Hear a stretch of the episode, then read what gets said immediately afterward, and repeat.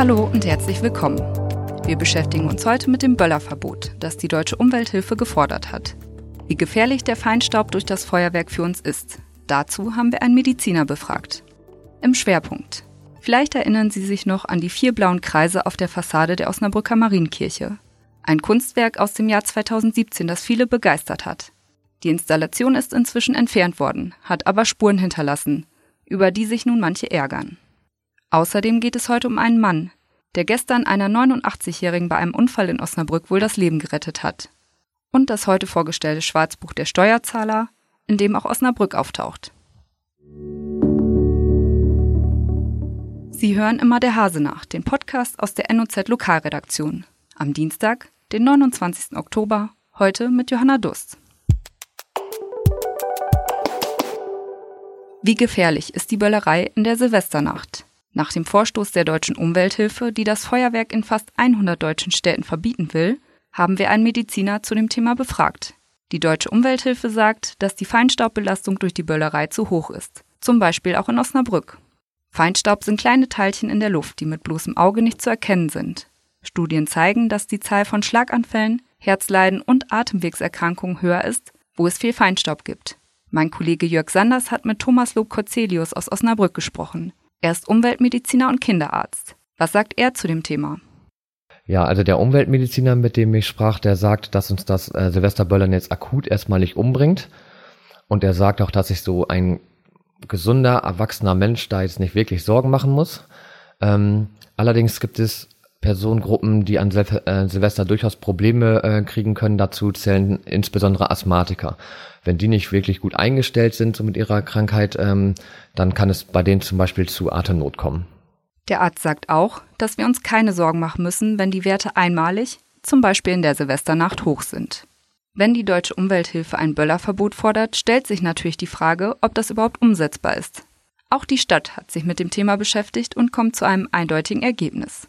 Die Stadt hat tatsächlich Möglichkeiten, ein Feuerwerk zu verbieten, aber nicht pauschal. Sie kann zum Beispiel ein Verbot erlassen für die Osnabrücker Altstadt, weil die als besonders ähm, brandgefährdet zum Beispiel gilt. Da gibt es gesetzliche Grundlagen, die sind doch jetzt schon da.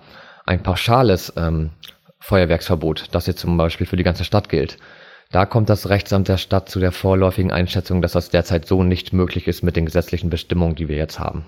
So entscheidet wohl jeder weiter selbst, ob er das neue Jahr mit Böllern beginnt. Es sorgte vor zwei Jahren für große Begeisterung, aber es blieb nicht ohne Folgen. Felice Varini hat ein Kunstwerk aus Klebestreifen auf der Osnabrücker Marienkirche und Häusern am Markt angebracht, das vielen sicher noch in Erinnerung ist. Warum es heute wieder ein Thema ist, das weiß mein Kollege Rainer Lamann-Lammert. Was war das Außergewöhnliche an dem Kunstwerk? Naja, viele Leute haben sich da vorgestellt, vor der bischöflichen Kanzlei an der großen Domsfreiheit war genau der Punkt, an dem diese vier Kreise sichtbar waren. Sie äh, standen ja förmlich im Raum wie ein dreidimensionales Gebilde, aber nur von einem Punkt aus konnte man das so wahrnehmen, denn es stand ja eben nicht im Raum, sondern es waren Klebestreifen, die an verschiedenen Fassaden und auf dem Dach der Marienkirche angebracht waren. Und warum hast du dich jetzt wieder mit diesem Kunstwerk beschäftigt? Ja, das Ganze war ja als temporäres Kunstwerk gedacht und es sollte im November dann wieder demontiert werden. Also das Ganze war vor zwei Jahren. Im November 2017 sollten diese Kreise wieder verschwinden.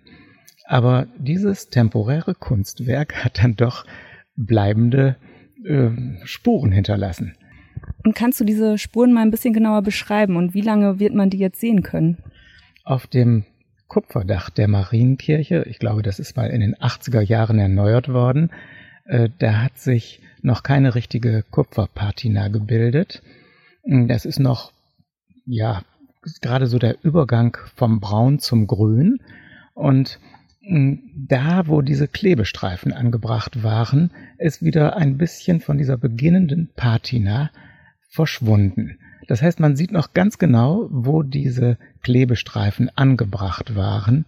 Und das hat natürlich auch den Kirchenvorstand von St. Marien ein bisschen beunruhigt. Und dann haben die einen Experten von KME hinzugerufen, der hat sich das angeguckt und hat gesagt, naja, daran werdet ihr noch lange eure Freude haben. Das kann noch 20 oder 30 Jahre dauern, äh, bis diese Spuren beseitigt sind. Denn an der Ostseite der Marienkirche, hm, da scheint die Sonne ja nicht so intensiv drauf äh, wie auf andere Stellen. Und äh, der Sonnenschein ist ein Faktor dafür, dass die Oberfläche oxidiert. Ja, das kann ich mir vorstellen, dass die Begeisterung da nicht so richtig groß ist. Ähm, hat denn bei der Installation niemand daran gedacht? Bei der Installation wurde versprochen, hoch und heilig, da wird nichts passieren. Aber nachträglich muss man sagen, es ist dann doch noch etwas zurückgeblieben. Aber das Gute ist, es ist eine rein ästhetische Geschichte, es ist kein Materialschaden. Ja, dann bin ich mal gespannt, ob die Spuren vielleicht mal genauso bekannt werden wie das Kunstwerk. Vielen Dank für deinen Bericht, Rainer.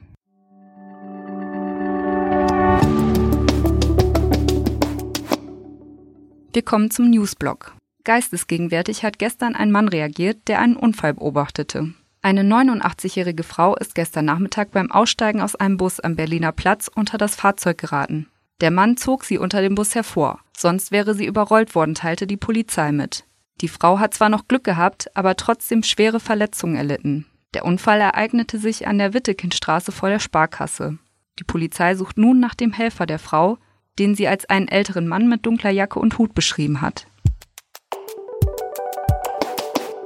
Einmal im Jahr veröffentlicht der Bund der Steuerzahler sein Schwarzbuch mit Fällen, in denen mutmaßlich Geld verschwendet wird. Niedersachsen ist in der neuen Auflage gleich zehnmal vertreten. Zum Beispiel wird dabei die Neugestaltung eines Radwegs nach Kopenhagener Vorbild in Osnabrück kritisiert. Der 168 Meter lange Weg kostete 430.000 Euro und damit mehr als doppelt so viel wie die Standardvariante. Was diesen Radweg so besonders macht und wie die Stadt im März die hohen Kosten erklärte, die Hintergründe dazu können Sie auf noz.de lesen.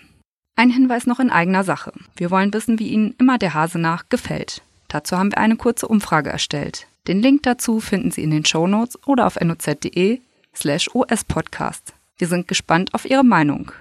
Und damit sind wir für heute am Ende des Podcasts. Ich wünsche Ihnen noch einen schönen Abend. Und wenn Sie mögen, hören Sie morgen wieder von uns.